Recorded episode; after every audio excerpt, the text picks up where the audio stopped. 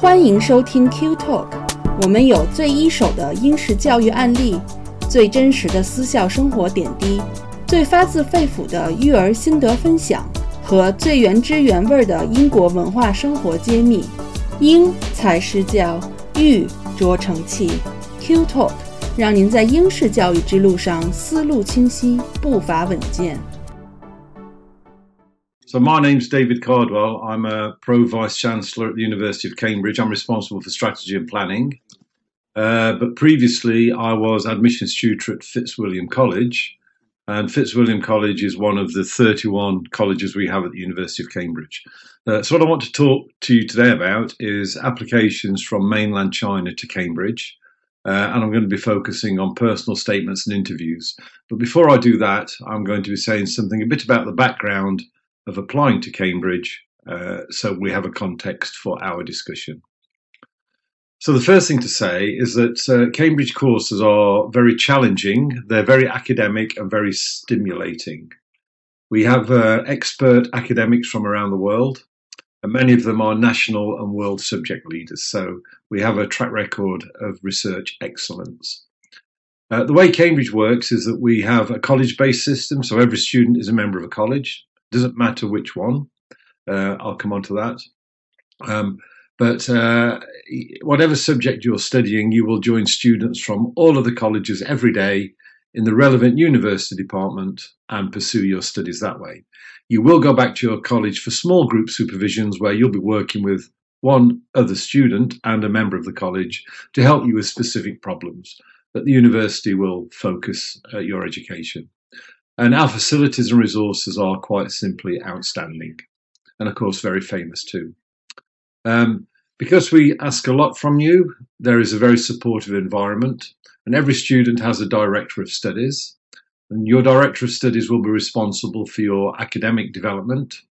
You'll also have a personal tutor, and your personal tutor will be more responsible for your pastoral care, both based in your college uh, every college has a students' union and there's an overall students' union. There's a counselling service, there's a disability research resource centre, and we can offer some but limited financial support. So you are very well supported at Cambridge. Uh, there's often quite a bit of confusion between the colleges and the university. Um, and what I've tried to do here is summarise the differences. So colleges admit students. So when you apply to Cambridge, you don't apply to the main university or a department, you apply to a college. So you're free to choose your college. Um, if you can't choose it, you can make an open application and the university will allocate your college. It doesn't matter. Uh, but the colleges then process your application. Um, if you're successful and you receive an offer from the college, the university educates you. So it's the university determines the course content. If you go to one college rather than another, you're going to get exactly the same education. Um, colleges organise small group teaching that we call supervisions, but the lectures, seminars, practicals, projects are all organised and um, run by the university. The university sets and marks the examination, uh, and the university gives you a degree. So, on your degree, it will be the University of Cambridge. Your college will not be mentioned. So, the college provide this academic and pastoral support to help you do well in your university degree. Uh, you will live in your college, you will eat in your college. That's where you'll play your sports and your music. That's where your friends will be. Um, and it will provide additional facilities for academic studies. So we need to understand the balance between the colleges and the university. But at application stage, it's the college that's most important because you'll be applying to the college, but you need to understand what you're applying for. So here's a quick overview of the applications process. You begin by choosing your course and choose wisely. Cambridge is not right for everybody. And I speak to a lot of students who apply to Cambridge just because it's Cambridge. And that's a wrong reason. You should apply to Cambridge because it offers the course you want to study. If it doesn't, find a university that does. Um, so when you've chosen your course very carefully by interrogating the University of Cambridge website, so you know exactly what you'll be doing, you then choose a college or make an open application.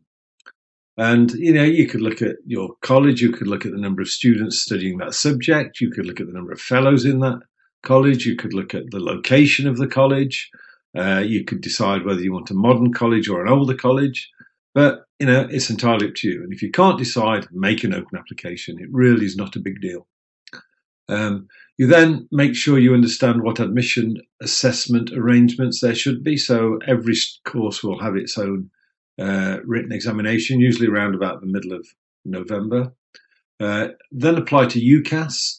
Uh, it is a central application system in the UK. You can only apply to Oxford or Cambridge, so you choose one or the other. And then you can also apply to four other UK universities, all for one application fee. So if you are applying to Cambridge, I would urge you to take those other choices as well. Um, the worst that could happen is that you're made an offer that you then reject. It will not cost you any more money. If you apply to Cambridge, you'll have to fill on an online Cambridge application form where you can tell us more, and uh, I'll come back to that when we talk about our personal statement. Uh, you may have to submit written work depending on what subject you're applying to, but you can find that out before you apply. Uh, there will be an interview. we try to interview all PRC students in the PRC. Obviously, with COVID, we've not been able to do that, but we hope from 2024 on, uh, 2023 onwards, we'll be back in China interviewing you in your country. At the moment, we're only conducting remote interviews. And then finally, there'll be a decision. So that's the application process. So, what are we looking for? Well, the key thing to understand is that at Cambridge, and indeed at any UK uh, university, all we're looking for is academic ability and potential. We want you to be enthusiastic about your chosen course, and you can be quietly enthusiastic, but you need to demonstrate that you have motivation. And uh, if you can do that, then that will strengthen your application. You've got to show you have some knowledge of your chosen subject. You have to meet the subject requirements. In other words, you have to meet the conditional offer to do the relevant A levels for that particular course. You have to be intellectually interested and you have to show initiative. Um, we need to know that if we admit you, we're confident that you will get a good degree. Um, and then you have to show some evidence of, of your commitment and of your intellect. And all those things are considered. And if you figure highly, then we'll make you an offer. Note what isn't re- relevant for Cambridge is your background. We don't really care where you're from. All we're bothered about is are you good enough? We don't care what school you went to. And actually, extracurricular activities are not relevant. So if you apply to the US, your sports are important not at all at Cambridge. It doesn't matter how good a table tennis player you are, that will not qualify you for uh, a place on biological sciences. To be good at biological sciences, you need to demonstrate your academic potential for biological sciences. So, what are our entrance requirements? Well, the first thing is to say you're all individuals, and you know we don't try to hoard you into groups of people. We value you as an individual. You will be interviewed. We don't make offers without interview. And this year, if you're in China, those interviews will be remotely, so you'll be interviewed online. There's a standard conditional offer for students at traditional high schools in China. Uh, also, A levels are fine and IB international examinations, no problem. We make offers on those all the time. And then there'll be admission steps.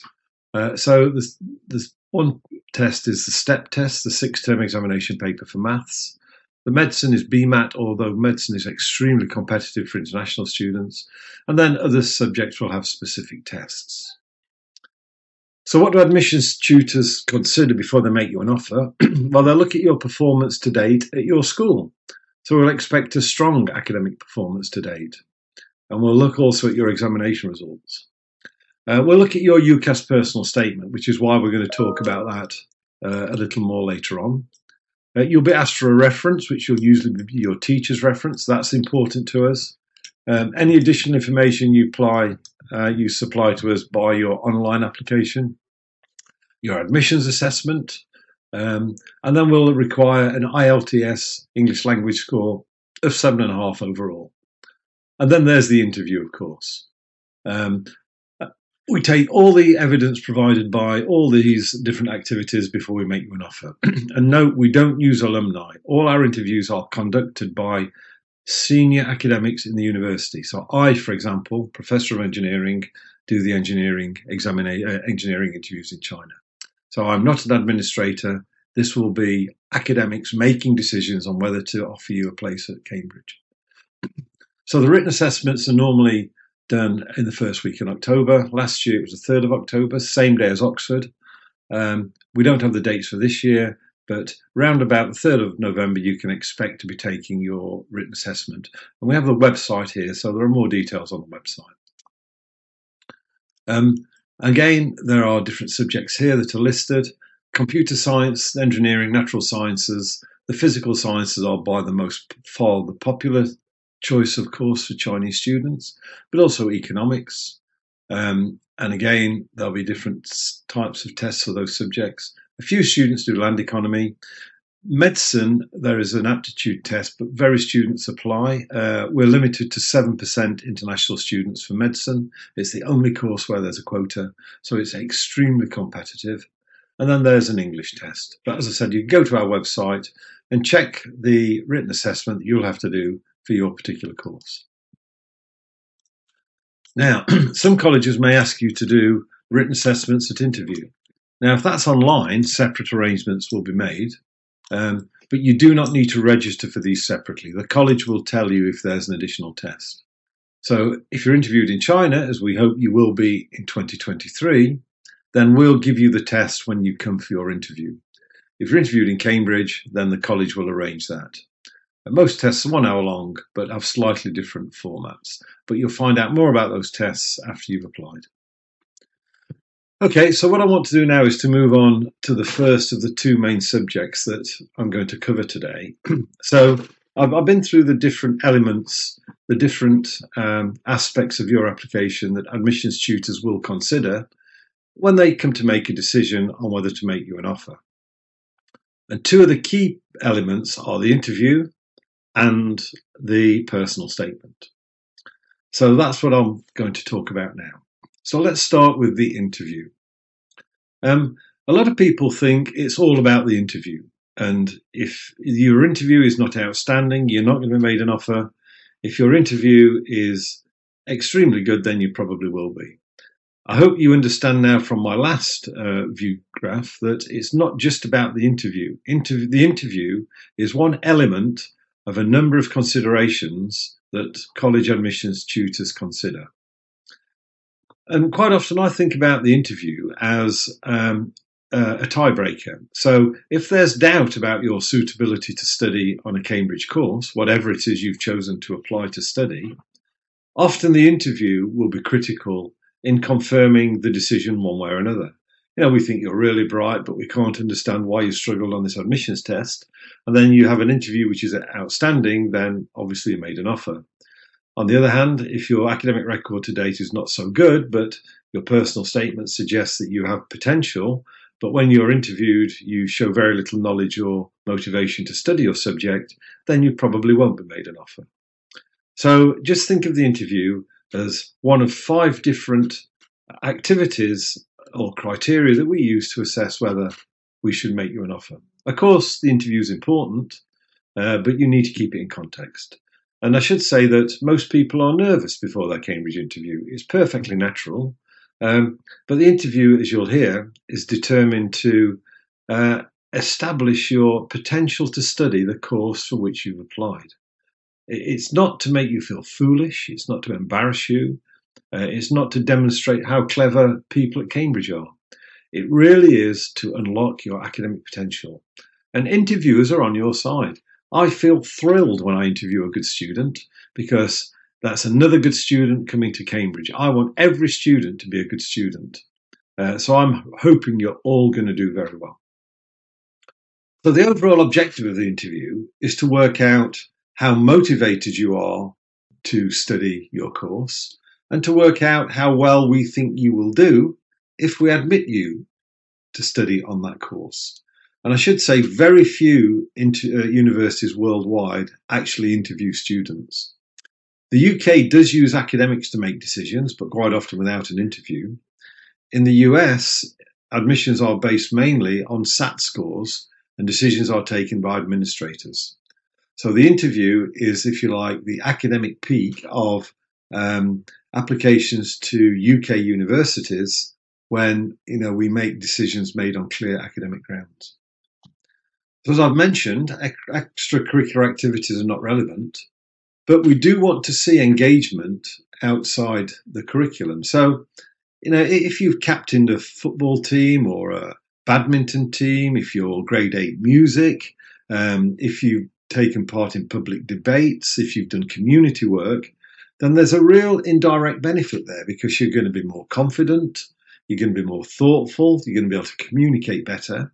So, although at the end of the interview, nobody will say, well, this individual's got the Duke of Edinburgh Bronze Award, therefore we've got to have her. People will say she was academically outstanding and she was able to communicate and she showed good leadership skills.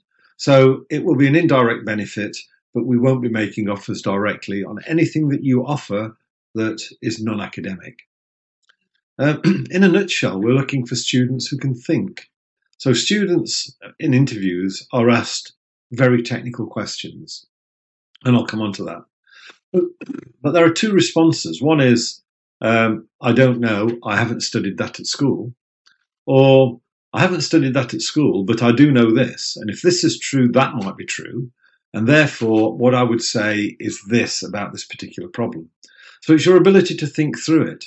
Uh, we're not just looking for students who can remember everything they've learned. It's not possible to learn and remember everything you'll be taught at Cambridge. So we're looking for students who can understand rather than students who can just remember. So it's putting facts together, having a good con- conversation, making good, clear technical comments about certain areas that you'll be discussing with your interviewer, and, and seeing how it goes. Uh, as I said, most Chinese applicants will be interviewed in Shanghai. That's our preferred city of interview. Um, we can also interview in Hong Kong if the dates don't quite work. But the Hong Kong interviews usually are the week before the Shanghai interviews. Um, only a few applicants, for example, those studying architecture, will be expected to come to Cambridge in early to mid December. And as I said, this is for October 1993. Uh, for this year, all the interviews will be online and nobody will be coming to Cambridge. And that includes UK students as well. So international students will not be disadvantaged because they're not able to come to Cambridge and they're not having a face to face interview. So, interviews you can expect to be held in mid to late November. They could even be possibly early December. And I think something to say at the beginning is in preparing for interviews, you need to look beyond what you're being taught. And there are so many online resources, and they're all labeled here. So th- this website, I want to study engineering, for example. If you do want to study engineering, you'll see lots of new problems set here, and there'll be worked solutions and examples. You'll be looking at engineering concepts rather than just science, physics, and chemistry concepts that you're taught now. And this will be very good background preparation. But you know, there are many other uh, sources that you can go to to enrich your background knowledge because that will help you demonstrate that you are highly motivated to study the course from which you've applied. If you've applied for engineering and all you can do is tell me about simple harmonic motion and Newton's laws, then that doesn't tell me you're highly motivated to study engineering. So do some background reading, use all these resources, and help them prepare yourself in the broadest possible way before your interview. so, what can you expect when you turn up for your interview? well, it's reasonable to expect why, to be asked why you've chosen the particular course you have. So when I interview engineers, my first question is, why do you want to study engineering? And, you know, you'll be surprised that some people, they've got no idea. Their friend wanted to study it, or their boyfriend studies it, or their girlfriend studies it. These are not valid reasons. So you have to explain why you want to study engineering. There can be a variety of reasons. You may have had a childhood experience. You may it may be to do with Lego. You may have taken an engine apart with your mother or father. You may have helped build a bridge on a school project, but there has to be some technical motivation. Note that you will not be asked in the interview why you chose the college you did. And that's because the answer is irrelevant. If you're good enough to get the degree at one college, you're good enough to get the degree at another college. So don't spend hours and hours and hours researching on the college. We don't care why you chose the college. It's your choice. All we're bothered about is will you do well on our courses if you're admitted? You can expect to answer questions related to the subject that you've studied at school. So I might want to ask you about Newton's laws or simple harmonic motion uh, or some element of uh, heat transfer. But you know that will demonstrate to me that you've got a good grasp of what you're what you've studied. I'll then extend that and I'll talk to you about other issues. and again, with the engineering theme, I'll give you an example.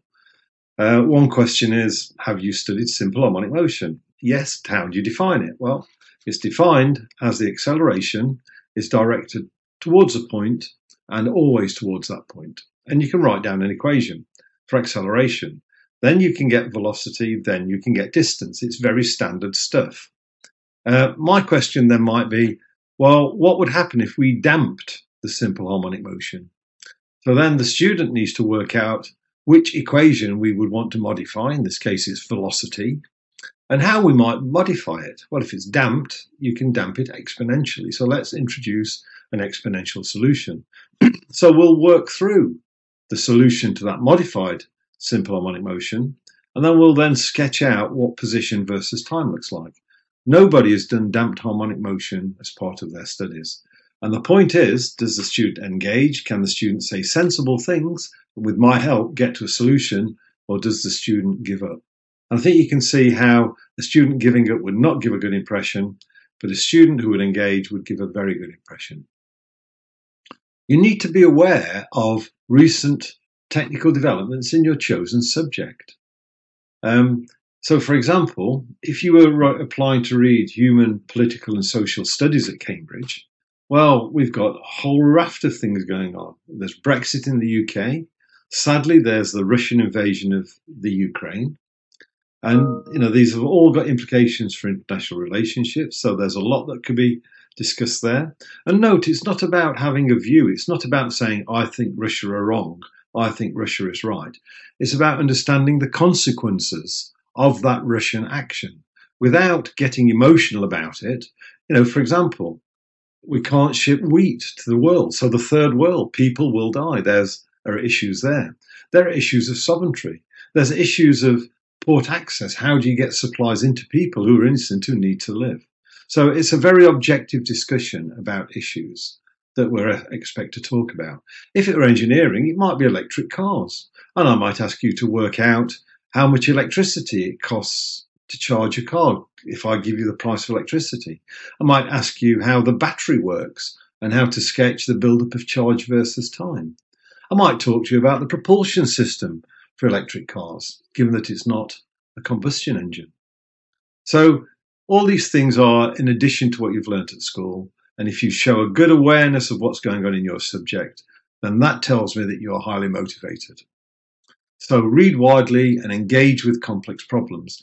Uh, New Scientist or Scientific American uh, are always a, a good um, sign or, or, a good source of information. Uh, but you know, make sure that you understand anything that, that, you claim to do as part of your personal statement, and uh, we'll come back to that. Uh, as far as the interview goes, you should also dress comfortably. So dress in a way that you feel comfortable to be interviewed. Um, sometimes I, I, interview students or girls who've got very short skirts and they look very uncomfortable. They spend the whole interview trying to pull their skirts down. There's absolutely no need. There are no extra points for how you dress. If you feel comfortable in a suit, wear a suit. If you feel comfortable in a t-shirt, like I have on today, wear a t-shirt. Uh, it's not about how you dress. It's about what you say and how you perform. And overall, be yourself. It's your values, it's your academic potential, and it's your academic motivation that we'll be making an offer on. And we don't want you to change who you are. We just want to help you be the person you want to come. Uh, so be yourself.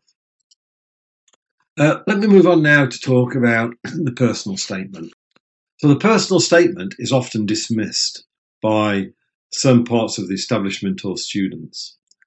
Take it from me, the personal statement is very important. Don't let anybody tell you it isn't. It's fundamental to the applications and offer process. And if you provide a bad personal statement, your application may be rejected on the basis of your personal statement alone. So you need to put a lot of thought into your personal statement and you need help from your school to draft it, to polish it, and then really to finalize it. Note your personal statement, this is required in your UCAS application, has to have a limit of 4,000 characters and it's a thousand words long. So sorry, I missed words out of there. So it's a thousand words long. And very importantly, as I said earlier, when you apply through UCAS, you can apply to five UK universities Oxford or Cambridge, not both. So that's your first choice. And then your second, if you apply to Oxford or Cambridge at all, and if you do, you can then choose another four universities. So Warwick, Durham, Kent, University of West England, Edinburgh, Glasgow, York, Leeds, Southampton, Exeter, on and on it goes. So do your homework, pick another four universities, add them to your UCAS form. Um, but note that because you're applying to five universities on one form, then they all see exactly the same personal statement. And those universities will use the form in different ways. But you need to remember that when you're putting your personal statement together. And remember, the personal statement is about you. It's why it's called personal. So make sure you're the focus of your personal statement and take it very seriously. As I said, if you get your personal statement wrong, then that can cause you to receive no offers of a place. Know, I will say as well that uh, the UK has these extraordinary universities. A lot of people only think it's about Oxford and Cambridge, but if you search the web for Russell Group universities, you'll see we have 25 world leading universities that if you were to get a degree from any of those universities, it would buy you a fantastic career, whether that be in China or elsewhere in the world. So, absolutely look at the other choices for university when you complete your UCAS form. So, what should your personal con- statement contain? well, it should have a number of key elements It should start with a, an introduction. And this is a general introduction to you and to your high level interests and area of study. So it sets the scene. I'm reading it, I know ex- exactly what to expect, um, and therefore the rest of it I have a context for. You then need to go into a bit more detail. You need to give reasons for and examples behind your motivation. This is why I want to study physics. This is why I want to do biology. This is why I'm interested in computer science. And then tell us in some detail. Um, it might involve a, pe- uh, a particular problem that you solved. It could be a specific experience. You may have spent a week uh, summer course at a university. Or it may be due to current affairs. It may be something that's caught your imagination and you've become fascinated by, and you've done a lot more work, and you've decided based on that work, this is what you want to do. Um, you then need to tell us what your non-academic interests are, and they could, that could be sport, music, community service, debating. And the whole point there is that often gives us a way into the interview, so we can use that to settle you down, so then you interview as well as you possibly could. And then you finish with a short summary, which should say why you make why you'll make a good student on that course at, the, at whatever university, and why you're suitable for a current uh, your chosen course of study. So that's the basic structure of the personal statement. So here are some do's and don'ts. So remember, the personal statement is generic. So all five universities will read the same one. So don't mention universities specifically in your personal statement. You need to keep it general. So whoever reads the personal statement will understand the key elements of why you want to study the course at that university. So keep it absolutely general. Um, when you apply to UCAS, your application to each university is confidential. So if you apply to Cambridge, I will have no idea which of the four universities you applied to. And that's true of all universities. So we won't be judging you against what you might do or where you might go. We just know you have the application. Uh, but given that's the case, you really need to work out in advance your general area of study. You can't get to the application stage and still not be decided. And the reason there is if you choose very different courses part of the five, your personal statement will not be relevant to all of them. So, you know, you need to think that you've got a theme. You can imagine if you chose history at Warwick and physics at Cambridge, how would you write your personal statement? It would be impossible. You either make it to be pro history, in which case you'll you won't be offered a physics place, pro physics, in which case you won't be offered a history place, or you could try and do both, in which case you'll probably offered no place. So you need a theme, you need to decide. It's very different to the US system where you can do liberal arts for a year and gently make your mind up what you want to do. If you apply to UK universities, it's a very technical subject engineering, natural sciences, history, chemistry, and then you're stuck reading that subject. So don't think you can apply and then change. But the point here is that your personal statement needs to be able to be written. So therefore, you need to choose five fairly similar courses. Engineering at Cambridge, electronic engineering at Imperial, engineering in general at, at, at Bath. But as long as there's a theme there, then you can write your personal statement. Be objective in your personal statement. Don't overstate or understate your interests or abilities. I once read a personal statement for a student who'd applied to read natural sciences, and he'd written something along the lines of My fundamental ability to grasp new concepts helps me understand the basics of relativistic cosmology. He'd written that on his personal statement. Well, I know a bit about relativistic cosmology, so I asked him. He had no clue, he had no idea. So, you know, all of a sudden, he therefore undermined his own application form. So whatever you write, make sure you understand you can talk about it. I think what that student meant to write was, I like reading about modern physics in New Scientist, which is a very different implication to the statement he made. Um, so carefully think about what you say because your interviewer will follow you up on it. Uh, so don't try to impress by making grand statements that you can't justify keep an academic focus as far as possible. So if you've uh, got academic evidence, then you should put that down. That could be courses you've done. Or if you have uh, academic Olympiads or you've been in academic competitions, they all help the academic content of your application. So include those in your personal statement. Um, I should mention the possible impact of COVID 19. Um, obviously, it's interfered with the application process in that we now have to do remote interviews. But as I keep saying, hopefully next year we'll be back to interviewing in person. Uh, English language testing has been disrupted, but now uh, we're we're recovering from COVID. It seems to be okay again. Uh, certainly in the UK, we're we're back to normal pre-COVID, so it doesn't seem to stop us moving. It may stop your movement in China a little bit, but it just needs a bit more planning.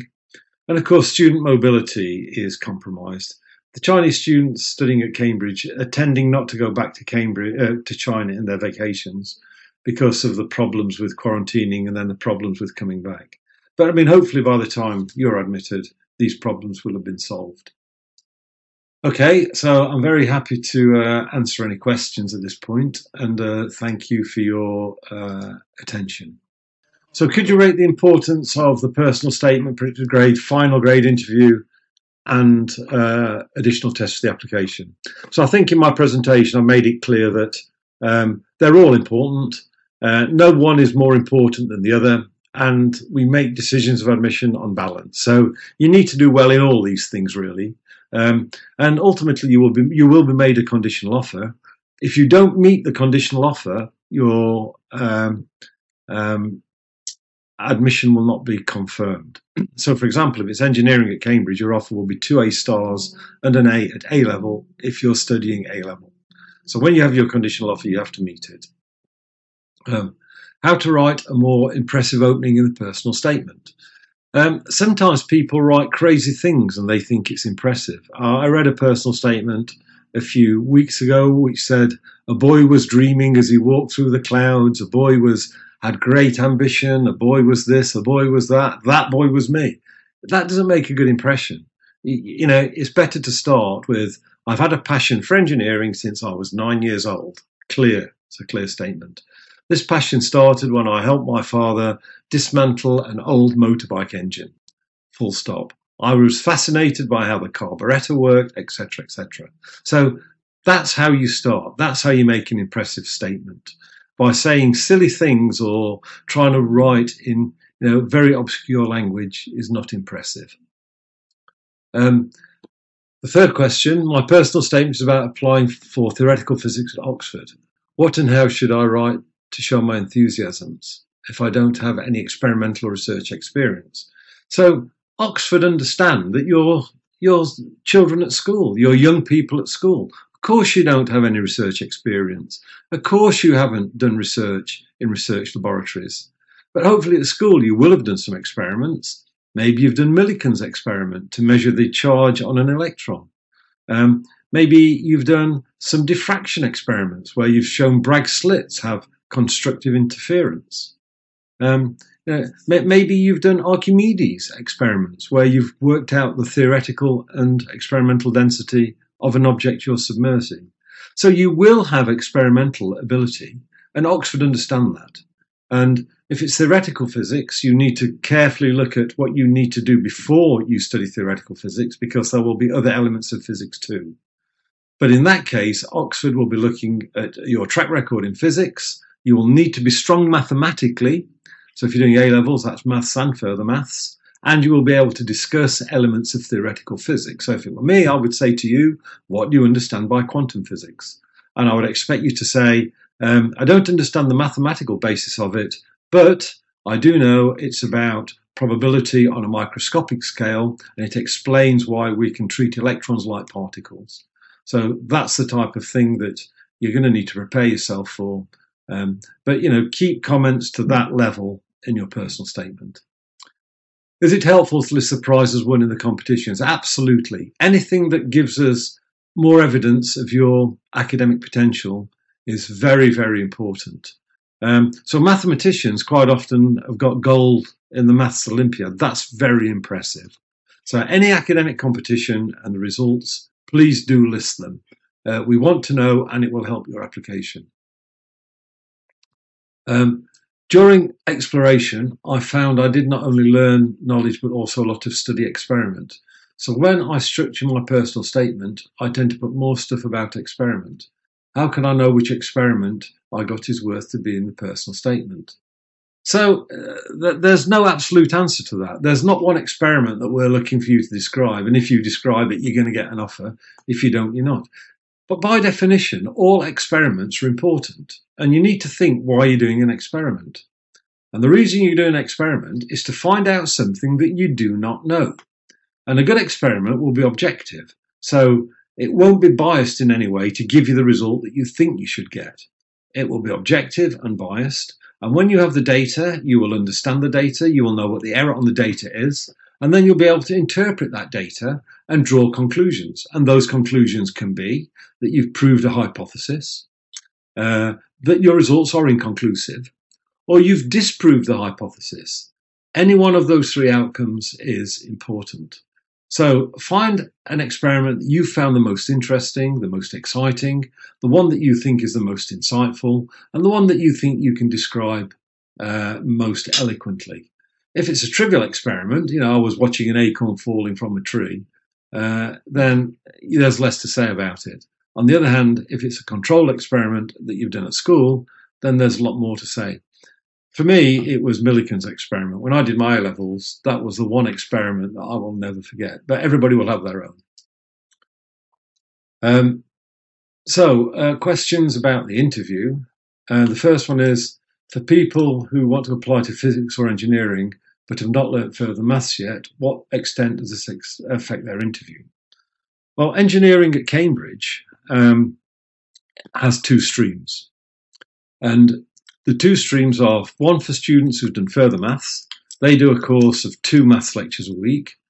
Uh, and there's a, a, course for students who haven't done further maths, and they do four maths lectures a week.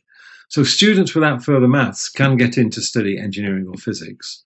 I would say in engineering, about two thirds of our students do have further maths. Um, physics, it's probably about the same. Um, but if you're not doing further maths, I think you need to put effort into demonstrating that you know uh, beyond the conventional A level maths curriculum. Because your interviewers will know the maths is demanding. And if you've taken measures to try to bridge that gap, then that will be seen as very positive.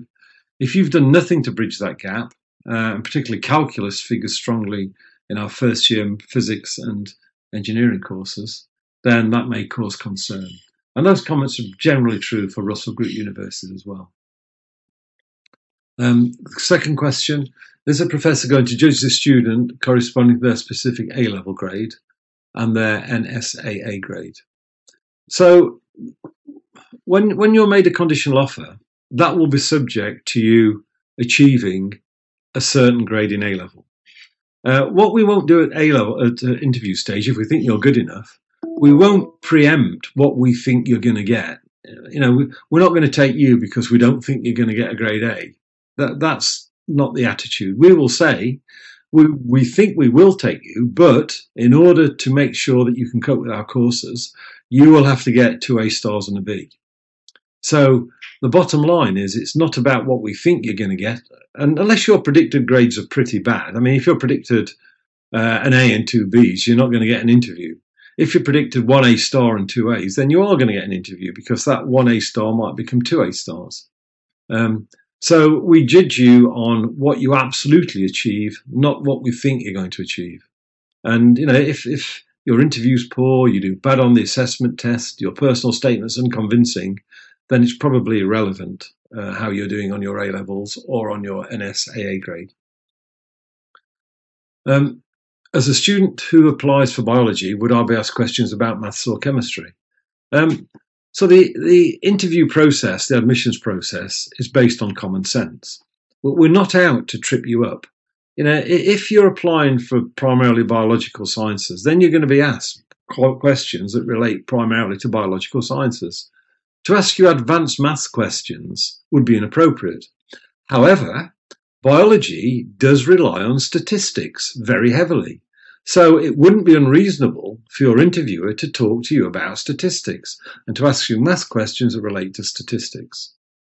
But you know, unless it's a, a part of chemistry that work, that relates, for example, to the biology of cells, the focus will not be on chemistry. Um, but at Cambridge, biological sciences is a very broad course. Uh, so you can do in your first year subjects outside biology but you need to familiarize yourself with that on the website before you apply. So interviews will focus on the subject to which you've applied. Um, how do you feel when a student's stuck in a question? We always talk about what students should do when answering, but we know less on professor side. Can you please give an example when a student is stuck? How do you give tips? So um, again, this is not about interviewers asking questions and there being a right or wrong answer. And if you get it right, you get a tick. If you get it wrong, you get a cross, and we move on. Um, what I do is I ask some fairly basic questions about what students have studied, and I expect them to answer those fairly easily, and they, they usually do. And then I'll go into more involved questions. I gave you an example on simple harmonic motion earlier. Um, and what I will do is then um, help the student through. I won't just sit there with my arms folded. If the student's struggling, I'll say, well, what do you know about this, this right angle triangle that I've drawn? Um, how can we relate these two sides together? And if we do that, then how will that help us solve the problem? So then the student does that. So I help the student through. And if the student is really struggling, I'll move on to another question. Uh, I won't get bogged down in one question. I'll just move on. What should I do if I give a wrong answer to a question in the interview? Well, it's not as straightforward as giving a wrong answer. Um, you know, you you will. It's really can you answer? If it's better not to give a wrong answer if you know it's a wrong answer, and if you don't know your answer's wrong, then you probably shouldn't be giving it anyway. But j- just make sensible statements to answer the question that you've been given.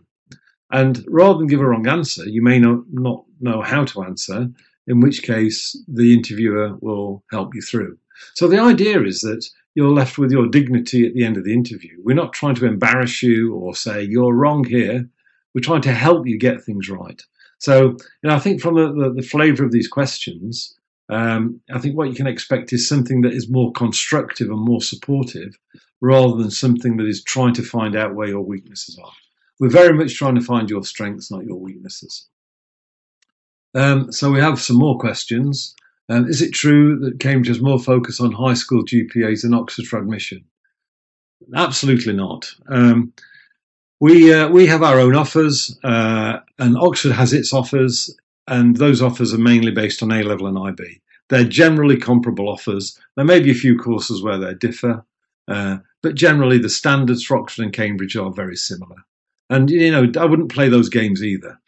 I mean, what you need to do is to find out the course you want to study. If it's at Cambridge, study at Cambridge. If it's at Oxford, go to Oxford. You know, don't go to Oxford because you think it's a bit easier than Cambridge to get into, but then I'll end up on a course that you don't want to study.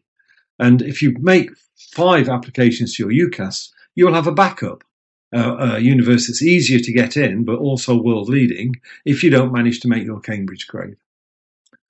Uh, so it says, does IB and AP have more chances to get into Oxbridge?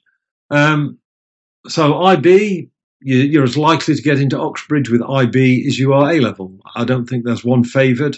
Uh, they're both well respected examinations. The level of curricular is fine, and they're both good preparation for Cambridge or, in fact, any UK university. So IB and A level, not a problem at all. AP, advanced placements, are not generally useful in your application to UK universities. And that's because they're American based qualifications. And in America, just like China, students do 9 to 11 subjects. So they're a lot more dilute than A levels. So rather than you know doing six, seven, or eight APs, students in the UK do only three A levels. So although you can do more and more APs, what you don't do is get the depth of knowledge, and therefore it's difficult to compete with students who've studied IB or A level. So if you're doing AP, I'm afraid you've got to find ways of broad de- deepening your knowledge. And that could involve step papers online or other specialist maths courses. Um, will retaking exams be a disadvantage for reapplying to Cambridge? For example, A level mathematics. Well, there are two things there. If you failed your exams and you only keep retaking them until you, you get them, get high grades, then that rings, causes problems for me. Um, sometimes students take their A level maths very early and they get a, an A or a B. That's fine because you've taken them early. That's your explanation. But if you're having to take an A level because you didn't do well the first time you took it, you know, when the rest of your peer group did, then that's not looking good. Um, you know, very few students retake anything at Cambridge, uh, and the ones who are admitted often get all top grades first time. So if you start, if you're failing A levels, the chances are, or you're getting low grades, uh, your application is not going to be competitive. Uh, so when we apply for natural sciences, I would like to apply a biochemistry course. I will tell college intention, but will the interview ask me about physics stuff? Um, well, natural sciences in, in the first year is chemistry, biology, material sciences, earth sciences. So you have a very broad range of subjects. Um, so in natural sciences, we're looking for a general depth of understanding across the subjects. If you've done A level physics, then you can expect to be asked questions about A level physics. If you haven't done A level physics, then that won't be the focus. Um, but remember, if you haven't done, or if you've only done one or two sciences, then that might disadvantage your application as well.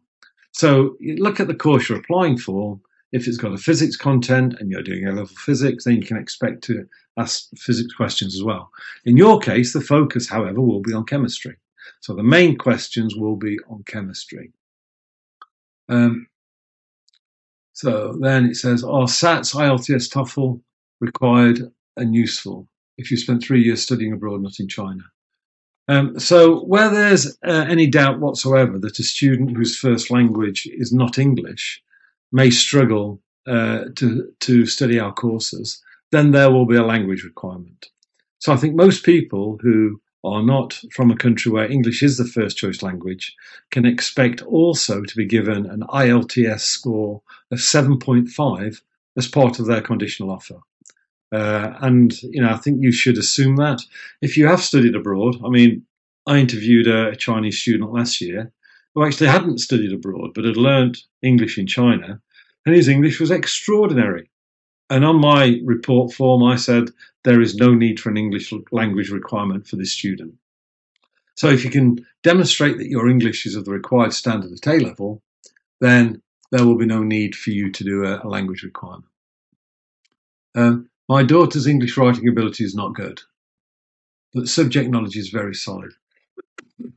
Uh, will writing level accept uh, uh, affect his English? Well, yes, I think you need to gain get help with uh, the PS. Um, if it's confused, it doesn't make sense, and badly written English, then that will create a bad impression because um, your daughter will go to England and be studied, or Scotland or Wales, uh, and will be taught in English. And if somebody's got grave doubts about their ability to speak English, then I think there's a problem.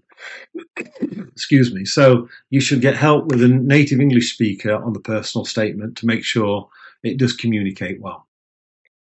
Uh, do children with special educational needs, such as ADHD and autism, have any special care during the interview?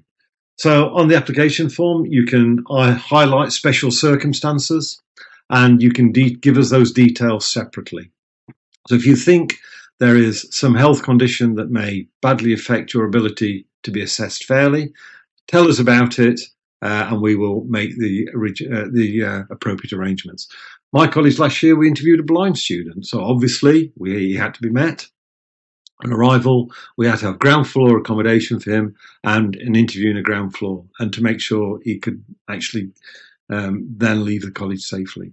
so please do tell us about anything that you feel may adversely affect your interview. Um, is the interview a decisive factor for admission? Well, I hope I've answered that question. The interview is one factor. All factors are de- de- decisive. Um, you know, we expect you to do reasonably well across the board. Um, if you've done not so well in the other indicators, a really good interview will make the difference. Um, if you've done really, really well and, and the other indicators, a not so good interview wouldn't stop you being receiving an offer. but you do need to take the interview very seriously and prepare for it. Um, and as I said, be yourself. Uh, so another one, to what extent would having more than four A levels make a competitive application? I don't think you need more than four A levels. Uh, on average, we admit students with 3.3 A levels. Uh, the minority of students we admit don't take four A levels. Um, if you've got time to do more than four A levels, rather than do a fifth A level, spend your time trying to understand or drill deeper into your subject. You know, if you just keep getting A stars A level, that tells me you're good at A level. So, you know, if you're doing four A levels, say maths, physics, chemistry, further maths, perfect for engineering, you don't need to do any more. Offer will be on three out of four, but probably on maths, further maths and physics. Um, if you've got some spare time, really drill down into an element of engineering that you think you're going to be studying. Uh, may I ask if any extra law test is needed other than LNET for applying for law? No, it's LNAT. Um, the college you apply to might want to give you another test on the day of the interview, and that might be some kind of case study that you're asked to read and then discuss in the interview itself. But the external, the, the, the pre-interview assessments, there's only one assessment per subject. But as I say, the college you apply to will be able to advise on whether there's an additional assessment on the day of the interview.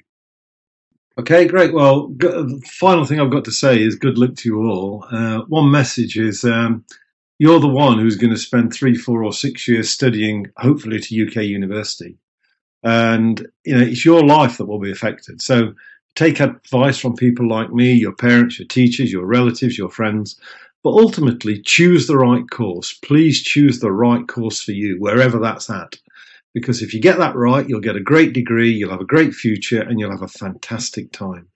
If you choose the wrong degree, you're going to be miserable. So choose the degree for the subject of the degree uh, and not for any other reason. And remember, it's your life, you've got a right to star in it. Good luck, everybody. It was nice to talk to you. Bye bye. Q Talk 是由英国 QED 教育集团主办的，讨论英国教育与文化生活的一档播客节目。希望我们的节目对你会有一些些帮助。更多英式教育访谈、讲座、干货，请在微信公众号平台、微信视频号、小红书、哔哩哔哩和 YouTube 上搜索 QED 教育。麻烦您点击订阅、分享我们的频道或者给我们留言。您的举手之劳就是对我们的最大鼓励。祝愿每个学子都可以在国际舞台上发挥出自己的最大潜能。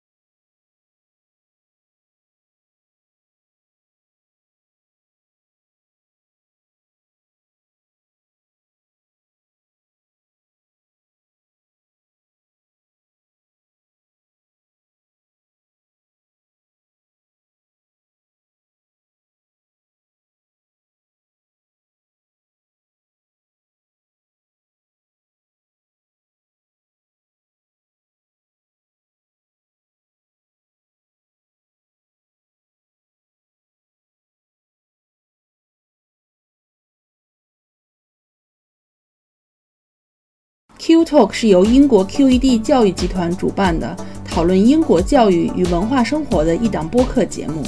希望我们的节目对你会有一些些帮助。更多英式教育访谈、讲座、干货，请在微信公众号平台、微信视频号、小红书、哔哩哔哩和 YouTube 上搜索 QED 教育。麻烦您点击订阅、分享我们的频道，或者给我们留言。您的举手之劳就是对我们的最大鼓励。祝愿每个学子都可以在国际舞台上发挥出自己的最大潜能。